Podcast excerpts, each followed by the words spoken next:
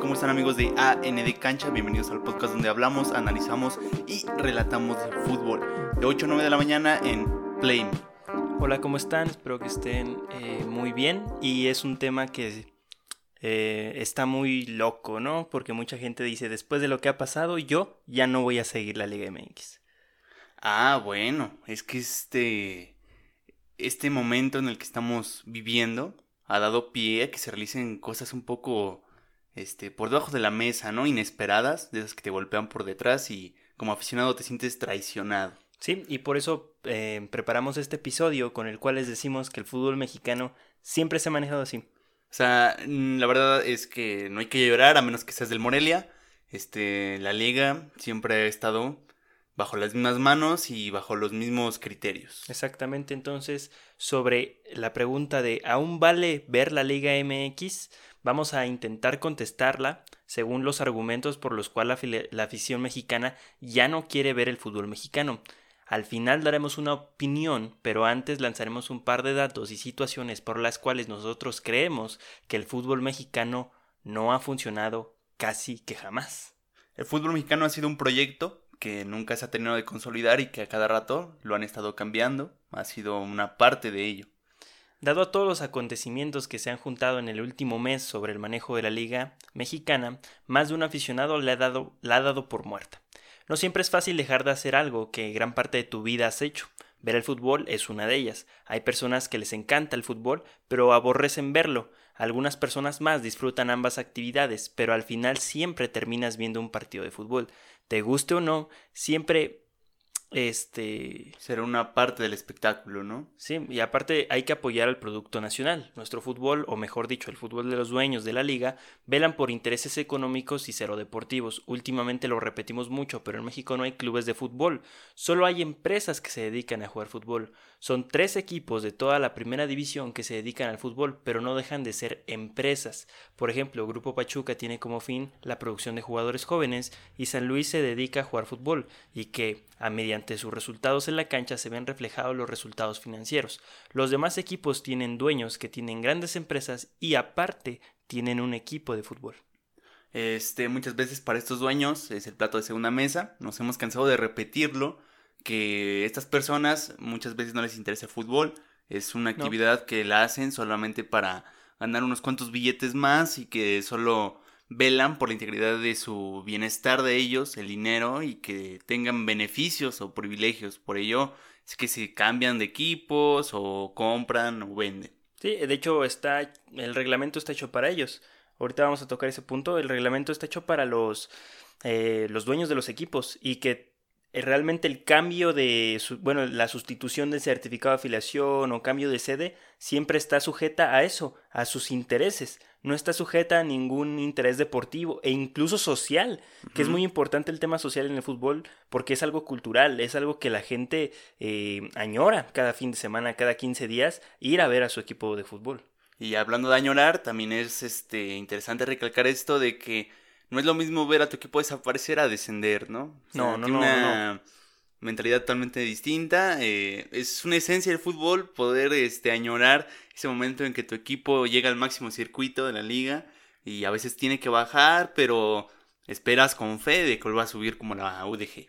Exactamente, y hay equipos que jamás volvieron a subir, el caso de Atlante, que ahorita busca un lugar administrativamente pero son cosas que están pasando, que equipos descendían y jamás volvían a ascender porque su dueño decía, ah, ya no lo quiero, ya no quiero este equipo mugroso. Se iban hacia abajo, hacia abajo y se, desaparecieron. Sí, porque realmente el dueño se encaprichaba demasiado en decir, si yo no juego en primera, yo no quiero tener un equipo. Y era un error porque al no fortalecer tu liga de ascenso, al no haber un negocio también en la parte de baja de, del fútbol, eh, pues se te iban tus empresarios que al principio los, los este, solapaste cuando llegaron a primera división, pero una vez que bajan ya mm, se van. Y ese era un problema, que los empresarios empezaban a desaparecer ya cuando llegaban a las, segundas divisiones. Y en vez de que desaparecieran los empresarios, dijimos, pues desaparecemos el ascenso, ¿no? Ya, mejor, solución. Sí, que bueno, hay un montón, y nosotros hicimos un episodio sobre eso, un montón de cosas administrativas y económicas para salvar a las ligas de, de ascenso. Sí, el, problema es aquí verlo como proyecto y las ligas de ascenso se, se olvidaron, ¿no? Se, se dejaron este, a la deriva, no tuvieron ningún proyecto financiero, ninguna ambición de hacer crecer algún club o de darte la sustentabilidad como equipo para poder seguir ascendiendo de nivel. Y sobre todo, volvemos a lo de los dueños. En México hay dueños de fútbol. O sea, estaba escuchando un podcast de unos argentinos que se llama Dos Toques sobre la historia del fútbol mexicano. Bueno, no sobre la historia del fútbol mexicano, pero sí que ha rodeado en los últimos años el fútbol. Este, y les costaba trabajo entender que en México hay dueños de equipos. Ah, sí. Les costaba demasiado entender ese concepto. No sabía ni cómo decirlo, porque, o sea, realmente un club es una empresa en México. No, no es un equipo de fútbol, e, es una empresa que se dedica a jugar fútbol. Es algo muy extraño, pero que así ha funcionado y lamentablemente es por los mismos dueños que ellos quieren seguir siendo dueños y aunque no crezca su equipo, ellos quieren sus pocos o muchos billetes que ganen para ellos solos. La multipropiedad, ¿no? Un problema que, que se acrecentó primero por las televisoras, para tener más derechos televisivos, solamente por eso, para tener más equipos a los cuales transmitir. Sí, sí, sí. Y de repente también otros se subieron al barco, ¿no? La casa de apuestas caliente, que ya no puede mantener al Querétaro, por eso le está buscando otro dueño porque con, la, con, con, la crisis que se vino, aún poniendo apuestas donde no tenían que ir en la liga, este, se están yendo a la quiebra. Están yendo hacia abajo. Este, cuestión, yo creo que ya varios empresarios están viendo. Yo creo que el Atlas, ¿no? También se rumora que se está ya por ir, porque pues es una situación donde si a un equipo que le dabas lo que te sobraba, ahora ya no te sobra. Entonces, exacto. Ya no lo puedes tener ya no sobra. O sea, obviamente Orlegui se quedaría con Santos porque es el equipo que ellos fundaron. deja mucho.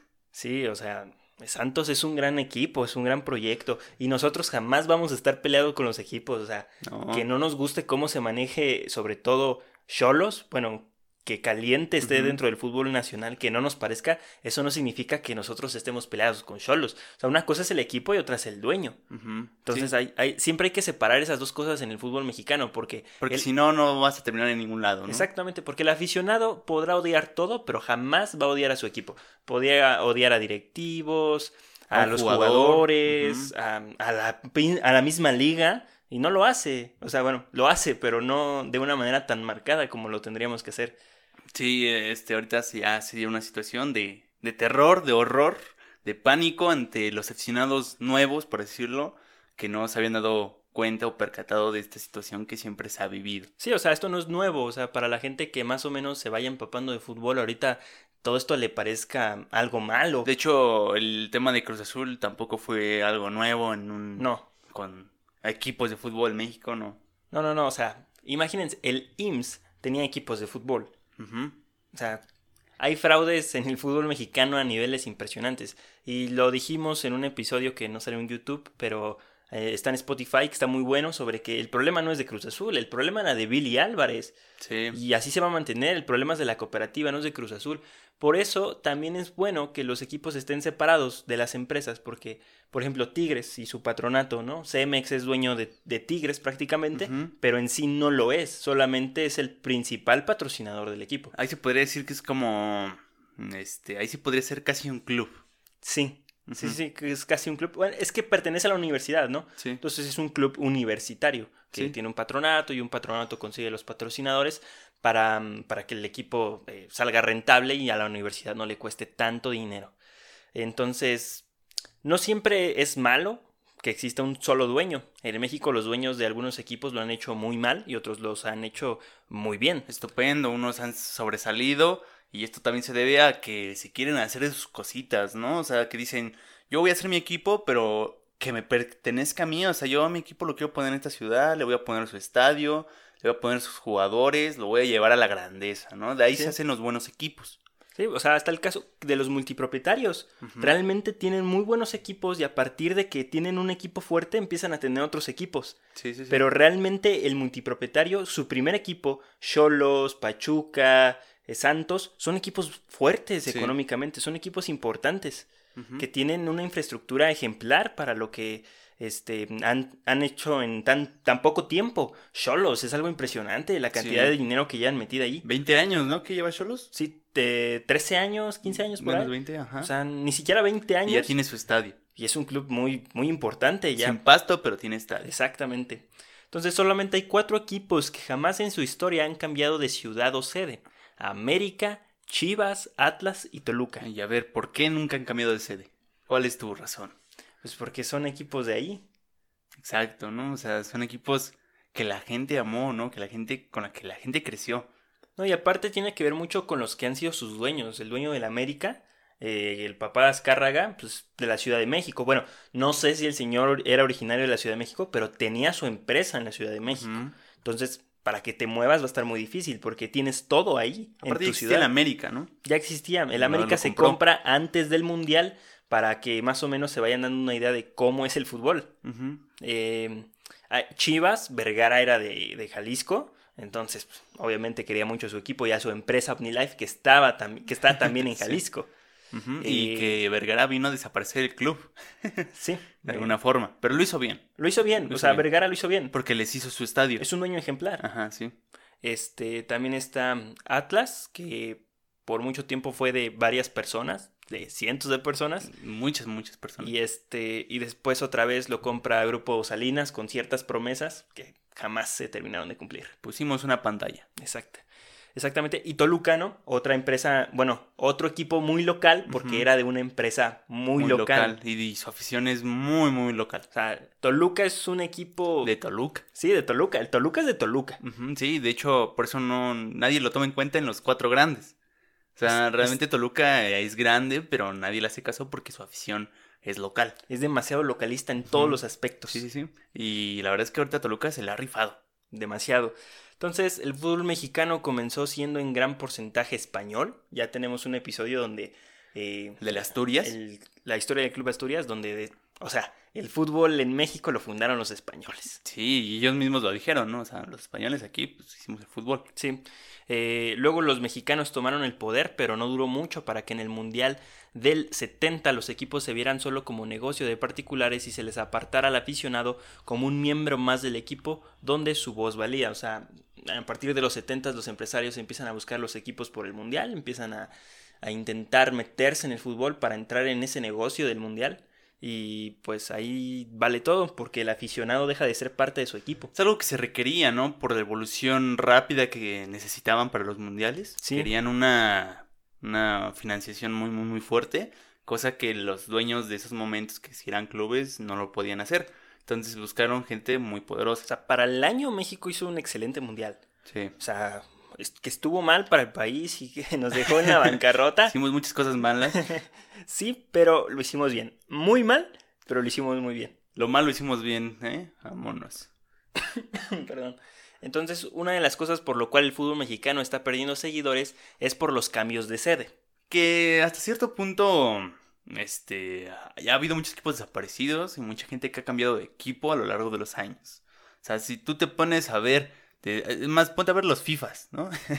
o sea, un FIFA 2007 no, no se parecen los equipos que hay ahorita. Nada que ver. Pues. El Tecos. O sea, de alguna forma sí te ves obligado como aficionado a ir cambiando de equipo aunque no quieras. Sí. Eh, entonces Morelia durante casi 70 años se mantuvo en Morelia. Eh, fundado en los 50 y que ascendió en los 80 tuvo como casa la capital michoacana y posterior a finales de los 80 al Estadio Morelos. La sede significa la ciudad donde juegas, no el estadio tal cual, que van de la mano, pero te puedes cambiar de estadio, de estadio pero no de sede, pues, como Chivas, ¿no? O sea, de va de Jalisco al Estadio Acro, o sea, ¿no? Sí. O sea, es el mismo. es el mismo estado, pero diferente estadio, ¿no? Entonces el cambio de sede o de ciudad por sinónimo es algo muy recurrente en el fútbol nacional. Equipos han ido a diferentes plazas por conveniencia de los dueños. Y esto no tendría un gran impacto si el país no fuera tan grande.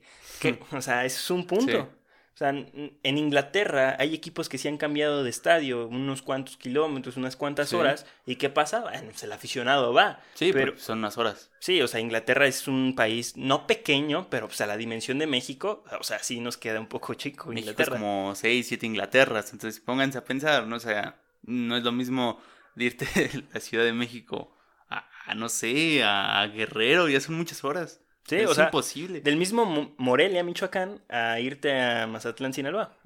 O sea, es, un mundo de horas. Es mucho viaje. O sea, es mucho, mucho. O sea, ¿cuántos estados cruzas? Como cuatro, ¿no? Este es Morelia, este, no, primero es Guadalajara, que es, bueno, que es Jalisco. Nayarit. Nayarit, llegas a Sinaloa. Dice Sinaloa, pero está como está pegado a la costa, Casi, casi cruzas este... Sinaloa. Sinaloa, ¿no? No sé, no somos transportistas. No, tampoco me sé las carreteras, pero pues, por ahí ha de andar, ¿no? Sí, seguramente ni se sube por ahí, ¿no? No, bueno, no, te trepas por San Luis. No, te vas hasta Veracruz, carnal, le das la vuelta, Tamaulipas. hay una directa a Mazatlán, ¿no? Seguramente hay un trucazo por ahí, pero pues no sabemos. El punto es de que si vamos derecho, aún así cruzas varios estados. Llegas en la bestia. Entonces, pues ahí está. Entonces, eh, eh, cada estado en México parece otro país. Sobre todo la cultura y gustos de ese estado pueden cambiar mucho de a dónde es originario el equipo. Ah, sí, una torta ahogada ya no la vas a volver a probar. No, pues no, exactamente. Cambia mucho, o sea, cada estado del México es otro país, literalmente. O sea, cambia todo. Y te puedes no te pongo de un estado norteño a uno sureño, sino de uno de norte a otro del norte. Son completamente diferentes. Dicen que ya los de Coahuila odian a los de Nuevo León, ¿no? Sí, sé que se odian a muerte. O sea, en el fútbol, no sabemos si en otras cosas, pero en cuestión de fútbol se odian. Eh, entonces, pero la gente, como en el caso de Sinaloa, que la gente no seguía mucho al equipo de, de, Dorados de Sinaloa, porque a ellos los que les gusta es el béisbol. ¿Y es la... ¿Por qué pusieron un equipo de fútbol? Con esto no estamos diciendo que Sinaloa no se merezca un equipo de fútbol de primera división, porque, porque les guste el maíz, porque les guste más el béisbol. ¿El maíz? El maíz. Pero que vaya, ya tienen un equipo y se llama Dorados de Sinaloa. Sí, ya tenían uno. Es algo muy extraño. Ya caliente, ya afloja algo. Sí, ya, ya. Era hora de que aflojara su equipo. ¿Qué tan difícil era decirle, oye, hice un nuevo estadio Sinaloa, vamos a tirar tu estadio que, que te construimos también nosotros estado. y ahora vámonos para Mazatlán. Sí. Era así de sencillo. Y aquí ponemos el maíz. Sí, pero es que el problema es que tal vez el plan hasta de ese estadio de Sinaloa era entrar en segunda división, en el ascenso de MX, pero también con el relajo que hicieron ya no se pudo. Pero no creo, o sea, creo que sí está muy apalabrado lo de Morelia. No, no sé, bueno. Eh, son cosas que uno no entiende. Entonces, con lo de Dorados de Sinaloa, ¿qué te hace pensar que un equipo que no funcionaba, ahora sí va a funcionar? Nada, este, solo te hace pensar que es un equipo que no tiene afición, un equipo donde su afición es el béisbol y este, pues nada que decir, o sea, te vas a un lugar totalmente extraño, a un proyecto que no sabes si va a ser rentable, a un proyecto que ya gastaste muchos millones y que pues es un azar. La verdad es que dejas a otra ciudad donde tenías un negocio completo. Y también es la poca capacidad que tiene la gente para pensar en el negocio del fútbol. O sea, el gobernador de Sinaloa estuvo investigando y este y es hotelero el señor. O sea, su familia se dedica mm, pues, al turismo. O sea, no se dedican a otra cosa. Se dedican al turismo. Entonces, eh, ahora, ahora que están de gobernantes, eh, pues, están invirtiéndole todo al turismo porque es una forma de ellos eh, ayudarse una vez que salgan del gobierno. Entonces se están construyendo con dinero de Sinaloa, se están construyendo eh, todo su business alrededor de, de, Mazatlán. Yo no dije nada. Ahí está, sí es eso. Puede ser, ¿eh? Ya, ya cuando veamos un, un, hotel al lado del estadio, ya sabemos por qué. Exactamente. De hecho, es algo que no entiendo, o sea, ¿por qué también ahorita, hablando ahorita de, esto del turismo, ¿por qué Atlante no hizo inversión en Cancún? Ese va a ser otro episodio, Mauricio. El Atlante de Miami. el Pudieron haber hecho un Miami, ajá, ¿Sí? Ahora vamos a otro punto por lo que la gente eh, no sigue al fútbol mexicano y es el gobierno. El gobierno puede o no tener la culpa de muchas cosas, pero de una que es gran culpable es de solapar al empresario futbolero. Si ya le diste un estadio para que juegue fútbol, ¿por qué le tendrías que subsidiar todo alrededor del estadio y además darle dinero para subsistir? No tiene sentido. Debe lo invitas, ¿no? Oye, carnal, ¿quieres? Exactamente, ya, ahí está el estadio. ¿Sabes cuántos millones de dólares cuesta hacer un estadio? No me mm, estés jodiendo con que necesitas más dinero, tú empresario multimillonario como el de Grupo Salinas, y mantener el equipo y al estadio de pasos también quiero buen mantenimiento. Lo peor es que se te echan de mejores empresarios, ¿no? Y así, es lo malo. Es que siempre hay una persona que te dice no y habrá otra persona toda mensa que te diga que sí. Es el problema. O sea, es como no respetas a la persona, una toda mensa. sí. Porque, o sea, en Morelia, ¿qué le dijeron en Michoacán? No te vamos a dar los 400 millones para eh, manejar el equipo, Grupo Salina. Y el de Sinaloa, yo te lo doy. Ya tienes un estadio, compa. Exacto, o sea, siempre va a pasar eso. pero es que eso ya se venía cocinando. ¿Desde cuándo se empezó a construir el estadio? No sé, pero... O sea, desde esa fecha ya se estaba buscando equipo realmente. Sí, pero yo recuerdo que ese Y era de base, ¿no? Ya le estaban quitando las estas, el triangulito, el diamante. El fútbol mexicano solo es entre algunos particulares que se han vuelto millonarios a costa de los malos convenios con los gobernantes en turno. Por eso mucha gente no sigue al fútbol en su ciudad, porque creen que es político, y tienen razón. Aunque aún no comprendo por qué votarías por alguien que te da fútbol, pero pues algunas personas piensan así. Por el gober. Ah, sí, el Cuau, ¿verdad? Perdón, Morelos. bueno, ustedes no. Eh, bueno, es que es el gober. no lo dejan trabajar. Ya que dejamos en claro que el fútbol mexicano nunca ha sido del aficionado mexicano y que los particulares se han adueñado de la costa de los gobernantes, vamos a pasar al último tema que se maneja sobre la mesa y no sobre una cancha. Tenemos una federación que no tiene poder ni en ella misma. El reglamento de la misma está hecha para que la última palabra la tomen los dueños de los equipos y tenemos varios episodios donde hablamos de la pobre autoridad de la Federación Mexicana de Fútbol cuando en sí tendría que ser el órgano más poderoso. Pero es que la Federación Mexicana de Fútbol es un padre consentidor. Si es de que te da permiso de hacer todo. O sea, te pone reglas y tú a la hora de salir le dices, oye, si puedo, aunque ya te haya dicho que no se podía, te va a decir, bueno, solo por hoy. Ajá, algo así. Ajá, sí. Pero solamente si es el hijo consentido. Ajá, Si no, otro Veracruz. Te llamas Fidel Curino. No.